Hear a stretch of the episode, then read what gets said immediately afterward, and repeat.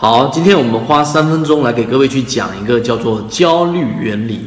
什么叫焦虑原理呢？这个是做股票市场交易里面最经常出现的一个呃心理学上出现的一个问题。如果说你了解到了之后，对于你以后操作一定会有一定的帮助。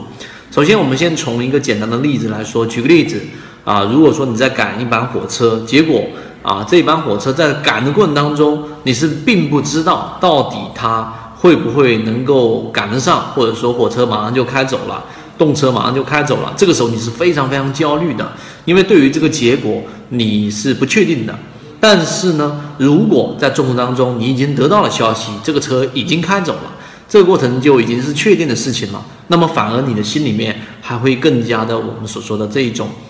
啊平静了很多，然后瞬间就安定了。这就是我们所说的焦虑原理，因为人总是在不断去寻找确定性。就像你在股票市场里面交易，你总是希望我能够找到一个法门，我找到一个方法，能够对于市场里面的一个方向有一个确定性的把握。利用这个方法，我在股票市场里面总能持续的盈利。但事实上，这是不可能发生的事情。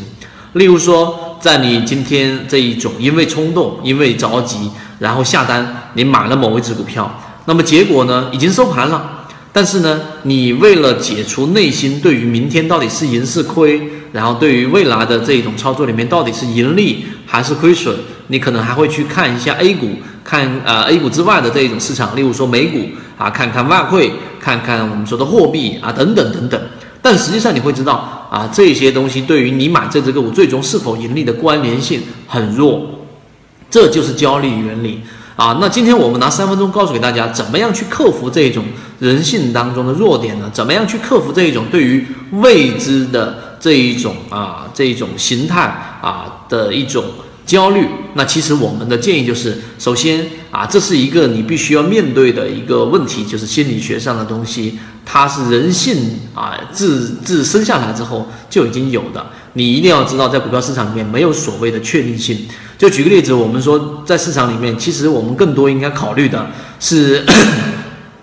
持币者跟持筹者的心理上的博弈，而这个博弈期间是非常模糊的。我们能做的是尽可能的把这个区间给它这一个量化出来，然后能得出一个范围，这个大概的范围能尽可能的这一种缩小，这就是一种很好的事情了。这是第一个。第二个，为什么我们要建立交易模型？因为你要有一个。我们所说的这种能量圈也好，或者说一个范围也好，这个能量圈是能够帮助你能捕捉到你最熟悉的个股类型，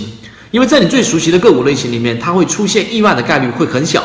本来我们就讲过一句话，你要去建立交易模型，最终胜负交给概率。所以这句话你能理解之后，你就会明白，当你建立交易模型，当你有一个我所说的这种量能圈，这个在我们的这一个圈子里面也一直在给各位去讲方法，就是这个目的。当你形成之后，你会发现，你所谓的这些焦虑会通过理性的构建出这一种啊这一种范围，最后就能够让你去减少这种焦虑，会让你的操作买入卖出持股啊这一种不同的状态之下，你都处于比较淡定的状态。那么具体怎么样去实现呢？我们有例行的这种完完整版视频，都在讲解着怎么样去啊来避免这一种焦虑，怎么样去建立这种交易模型。如果你对这个完整版视频有兴趣的话呢，更多完整版视频我们都放在公众号里面啊。那由于直播平台的原因，在这地方不方便公布公众号的位置，知道的人互相转告一下就可以了。好，各位再见。